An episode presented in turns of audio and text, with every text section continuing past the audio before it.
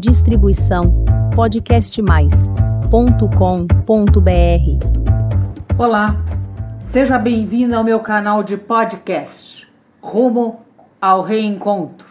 Eu sou Tereza Faria Lima e hoje refletiremos sobre Esquecer o passado é fácil?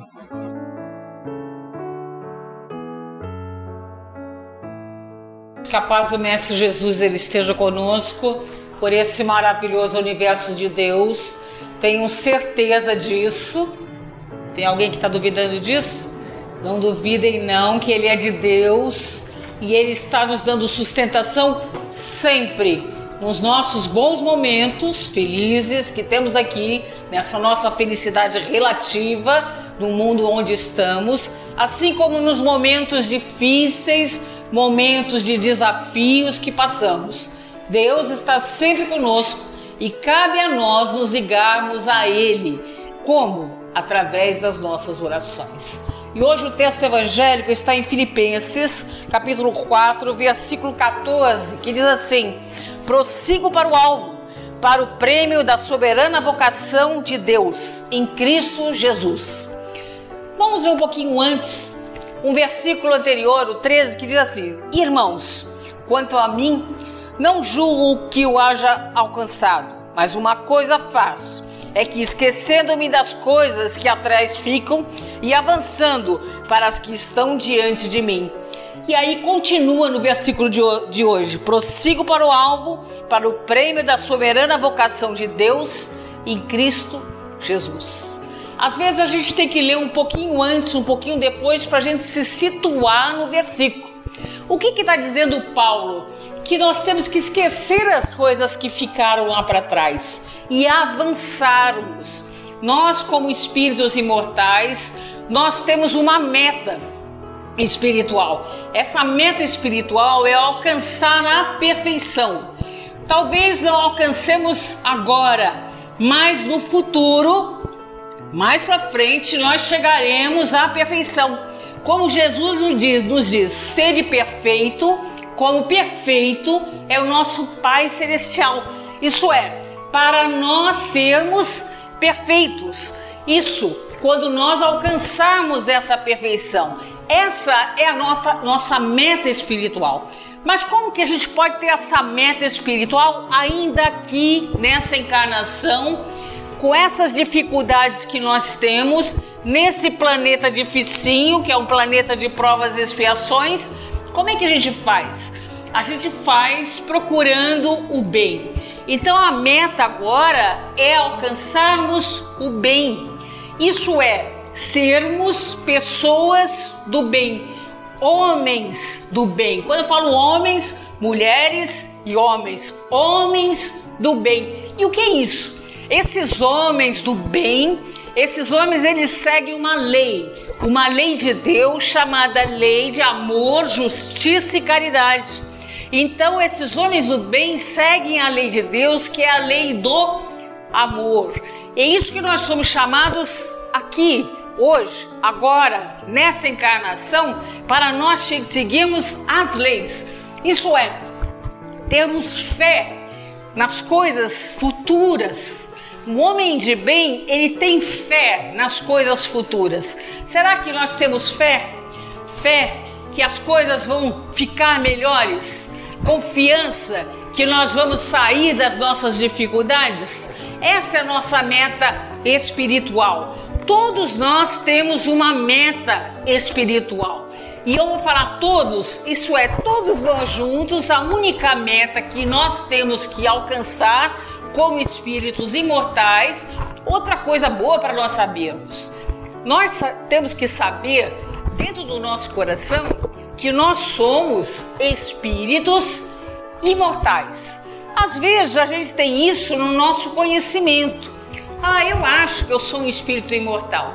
Mas nós precisamos vivenciar em nossa vida que somos um espírito imortal. E o que significa isso? Que mesmo que a gente vá embora desse planeta, quando eu falo vai embora, é desencarne daqui, nós continuaremos a nossa vida espiritual lá no mundo espiritual. O nosso espírito, ele continua vivo na vida espiritual. Isso é, nós somos espíritos imortais e precisamos entender isso dentro do nosso coração. Então, um homem de bem tem isso dentro dele, tem confiança na vida, não tem o medo. O medo faz com que nós paremos a nossa evolução. Nós estamos sujeitos a uma lei, uma lei do progresso, uma lei de evolução. Nós somos hoje melhores do que já fomos ontem. Se você parar agora, fizer uma reflexão da sua vida, de que você é hoje, e aí você pensar, hoje eu estou melhor do que eu era antes? Com certeza sim. Porque hoje você é aquele aquela criatura mais avançadazinha espiritualmente. Isso é a melhor versão de você mesmo é hoje. Antes, talvez você não fosse tão boazinha como é hoje. Então, nós estamos sempre progredindo na evolução para chegarmos a essa perfeição espiritual. Agora, quem é o nosso guia e modelo para a gente poder seguir? Nosso guia e modelo é Jesus, porque Jesus é esse espírito mais evoluído e puro que um dia nós chegaremos a Ele, chegaremos a ser como Ele. Então Ele é como modelo para nós. Eu estava escutando do dia, ah, mas Jesus, Ele está muito distante de mim. Ele é muito diferente, Ele está muito evoluído. Não, Jesus Ele está no nosso lado. Muitas vezes Ele está nos carregando no colo. Jesus ele faz isso. Então Jesus é o nosso modelo. E o que é um modelo? Modelo é quando você tira uma cópia e normalmente é igualzinho. Ah, mas é muito difícil ser igual a Jesus. E aí a gente tem que dar uma parada e exercitar nesse momento que a gente está e parar em determinadas situações e pensar assim: o que Jesus faria na minha situação agora? Qual é a ação que Jesus tomaria nessa minha situação? E assim, aos poucos, a gente vai caminhando como modelo e guia que é Jesus. Se vocês não sabem, quando nós entramos na fase humana, o nosso espírito entra na fase humana, quem nos orienta desde os primórdios, falando espiritualmente, é justamente Jesus. Porque Jesus, para nós espíritas, é o governador do nosso planeta.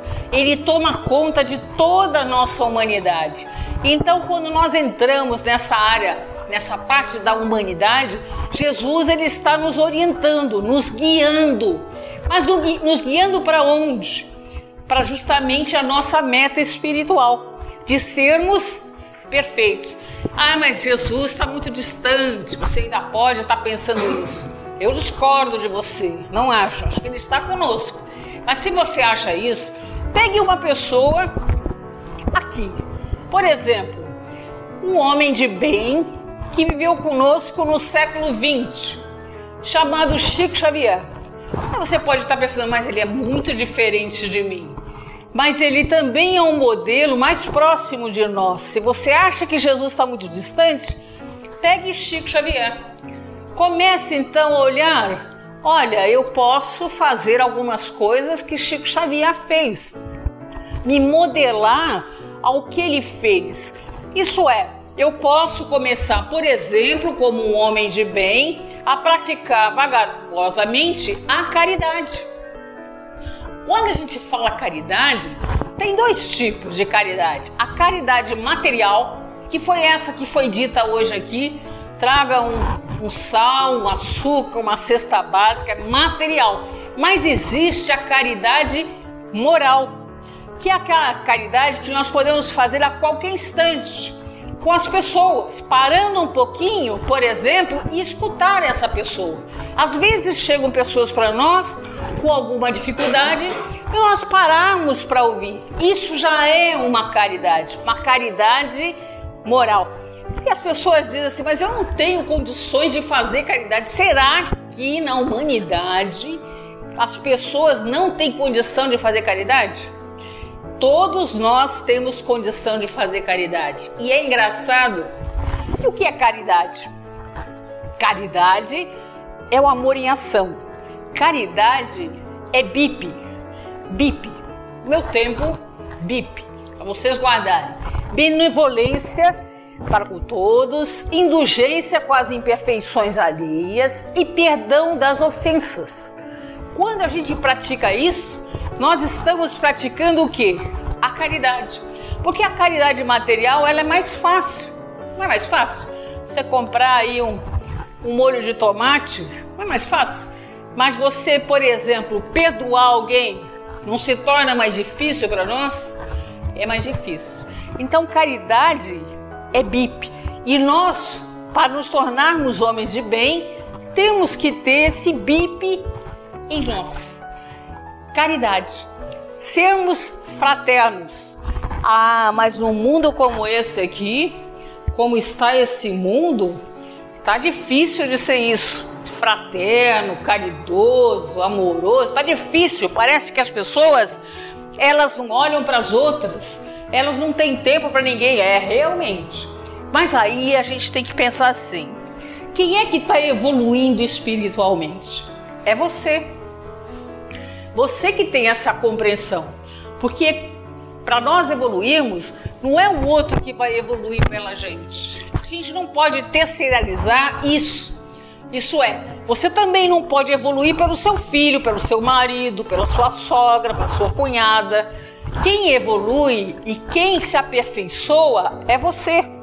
Você pode mostrar o caminho para as pessoas, mas a gente não pode fazer com que as pessoas atinjam essa meta um pouquinho mais depressa. Essa meta espiritual, ela pode ser rápida, como ela pode ser lenta, mas todos chegaremos lá. Uns mais rápido, outros mais lentamente. Por quê? Porque depende da nossa vontade. Vontade. E o que acontece conosco? Nós temos alguma coisa, principalmente nesse frio, nós temos alguma coisa chamada preguiça, que a gente até abrevia e chama de pre, pre, preguiça moral. A gente tem dificuldade, a gente não usa a nossa vontade para evoluirmos para compreendermos. E uma forma importante, nós, é nós compreendermos o ensinamento desse mestre espiritual, que é Jesus. É, a gente poderia até falar assim, olha, Jesus, ele fala do quê? Eu acho que todo mundo sabe um pouco do evangelho. Não, talvez não saiba o capítulo, o versículo, mas vocês saibam que no evangelho de Jesus, o básico, o que é no evangelho de Jesus? É o amor. O que ele fala? Amar a Deus sobre todas as coisas e ao próximo como a si mesmo. A gente poderia resumir o evangelho a isso? Sim. É tão pequeno, mas por que, que nós não praticamos? Por que temos dificuldade? Porque Jesus ele vai falar de amor, ele vai falar de perdão, vai falar de tolerância, ele vai falar que nós temos que amar os nossos inimigos. Imagine no dia que nós venhamos a amar os nossos inimigos. Nós talvez já tenhamos chegado à perfeição. Porque aqui ainda nós temos uma certa dificuldade de amar. Agora, amar os inimigos, mas uma forma de nós atingirmos essa meta é justamente praticar o bem e amarmos sairmos um pouco de nós. Agora, gosto de lembrar sempre que antes de amarmos o outro, nós precisamos amar a quem? A nós mesmos. Justamente é o maior mandamento de Jesus: amar a Deus sobre todas as coisas e o próximo como a si mesmo. Então a gente começar pelo fim, amar a quem? A nós. O alto amor. Porque se nós não conseguirmos amar a nós mesmos, nós não vamos conseguir amar o próximo e muito menos amar a Deus. Porque quando nós saímos de nós e amamos nosso próximo, que é uma criatura de Deus, por tabela nós estamos amando a Deus. Então nós somos chamados a amar, a conhecer os ensinamentos de Jesus. E é importante a gente entender que não é ficar só no conhecimento, a gente tem que introjetar esse conhecimento dentro do nosso coração para a gente conseguir vivenciar. Não adianta agora que eu falei de caridade, amanhã você começar a fazer caridade feito louco aí. Será que vai acontecer isso? Não. Você primeiro precisa conhecer mais, introjetar esse conhecimento, se fortalecer em sua fé e aí sim exercitar essa caridade. Porque às vezes você escuta aqui no centro espírita algumas coisas e você acha que você vai conseguir. Não, às vezes a gente não consegue. A gente precisa primeiro conhecer, para depois sentir, para depois vivenciar. Mas a gente pode exercitar. Se a gente já soubesse tudo isso, nós não estaríamos mais aqui. Você acha que nós estaríamos aqui? Estaríamos em outros mundos mais evoluídos, não estaríamos aqui. Nós estamos aqui para exercitar tudo isso. Exercitar todas essas coisas que Jesus nos traz no Evangelho. Então eu chamo todos vocês a lerem um pouquinho o Evangelho de Jesus. Leia um pouquinho e reflita sobre ele. Jesus, ele é o médico dos médicos, ele é o maior psicólogo que existe, é o maior consolador que tem, quando a gente compreende tudo que ele está nos ensinando. É um mestre maravilhoso e a gente tem que conhecer. E nós não estamos aqui, nesse momento, reunidos aqui, por acaso. Não é por acaso que nós estamos aqui. Nós estamos aqui justamente porque somos chamados a virmos aqui. E muitas vezes nós somos chamados por quê? E para quê? E como? Nós somos chamados às vezes pelas nossas dores, pelas nossas dificuldades. Não seria melhor a gente conhecer Jesus sem termos dores? Era melhor. Mas às vezes a gente está tão na nossa vida ali, a gente não vai vendo, tá no automático e vem uma dor, vem um sofrimento, vem uma dificuldade. E aí o que acontece? Nós somos chamados chamados de novo a Jesus. E quantas vezes será que nas nossas encarnações passadas nós não fomos chamados para seguir o caminho e alcançarmos mais rápido a nossa meta? Aí você fala assim, mas quanto tempo será que eu vou levar para alcançar essa meta? Olha, quantas encarnações forem necessárias. Não tem um tempo. Mas quando a gente acorda para as coisas espirituais e a gente desperta para as coisas espirituais e a gente começa a tomar contato com elas, é melhor. A gente vai mais rápido. Então nós não somos chamados aqui à toa. Ninguém veio aqui à toa dentro do centro. Não, mas eu vim só para tomar um passe aqui. Eu vim para tomar um passe. Será que você veio só para tomar o passe? Vamos pensar um pouco mais. Por que, que você veio aqui? Uma pergunta. Por que, que vocês estão aqui? Pensa aí. Vamos ver que lá no fundo, que a gente está aqui e tem uma razão espiritual da gente estar tá aqui. Por quê? Porque nós estamos sendo chamados. Por quê? Jesus. Lembra que ele é o governador total do planeta? E nós somos um rebanho só dele? Ah, mas eu era católica, ou eu sou católica, sou evangélica, sou budista, não importa. Essas outras religiões, esses outros avatares são importantes e são mensageiros de Jesus. Porque Jesus está no alto. Jesus, olha, só para nós terminarmos, Jesus não é um mestre qualquer. E um mestre, o que, que faz o Buda? O Buda ele vai ensinar. Ele ensina. É um mestre. Jesus é mais que isso, porque além de ele ensinar, ele vivenciou tudo. Ele mostrou para nós. Quer ver como ele mostrou? Quando ele está lá na cruz, sendo crucificado. O que, que ele fala ali? Eu acho que todo mundo sabe essa passagem. Ele sempre disse para nós perdoarmos o quê? os nossos inimigos. Mas Jesus, ele vivencia ali. Ele fala: Pai, perdoai. Eles não sabem o que fazem. Veja como Jesus, ele exemplifica com o exemplo.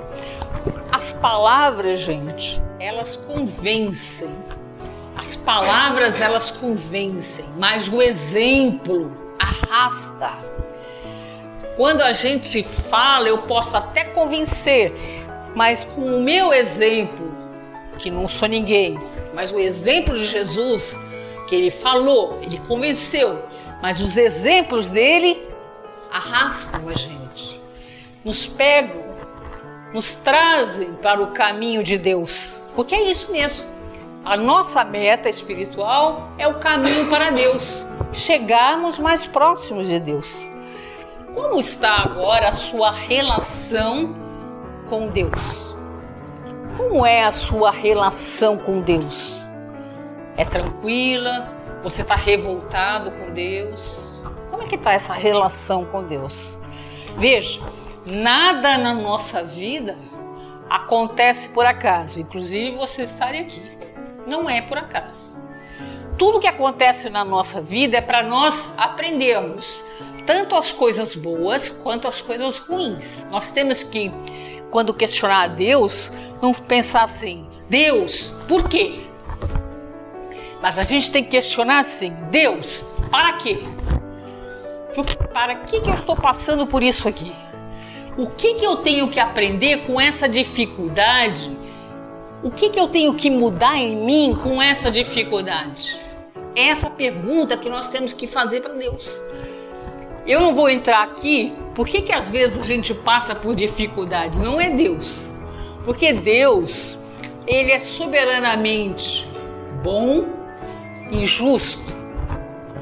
E Ele nos ama. Então Ele não quer que nós venhamos a quê? A sofrer, a passar por dores. Presta atenção. E por que, que a gente passa por dores? Eu não vou contar para vocês, para vocês virem na próxima semana quem sabe eu conto por que, que a gente passa por dores, desafios, problemas. Já saibam de antemão que é para nós aprendermos. Mas tem uma razão. Posso falar hoje para vocês. Vou deixar isso aí em copo para vocês pensarem, tá bom? Fiquem com Deus. Boa assistência. Essa foi a minha mensagem de hoje. Obrigada por ouvir. E caso queira receber o aviso dos novos episódios publicados do Rumo ao Reencontro, deixe o seu e-mail em meu canal de podcast. Até breve. Distribuição podcastmais.com.br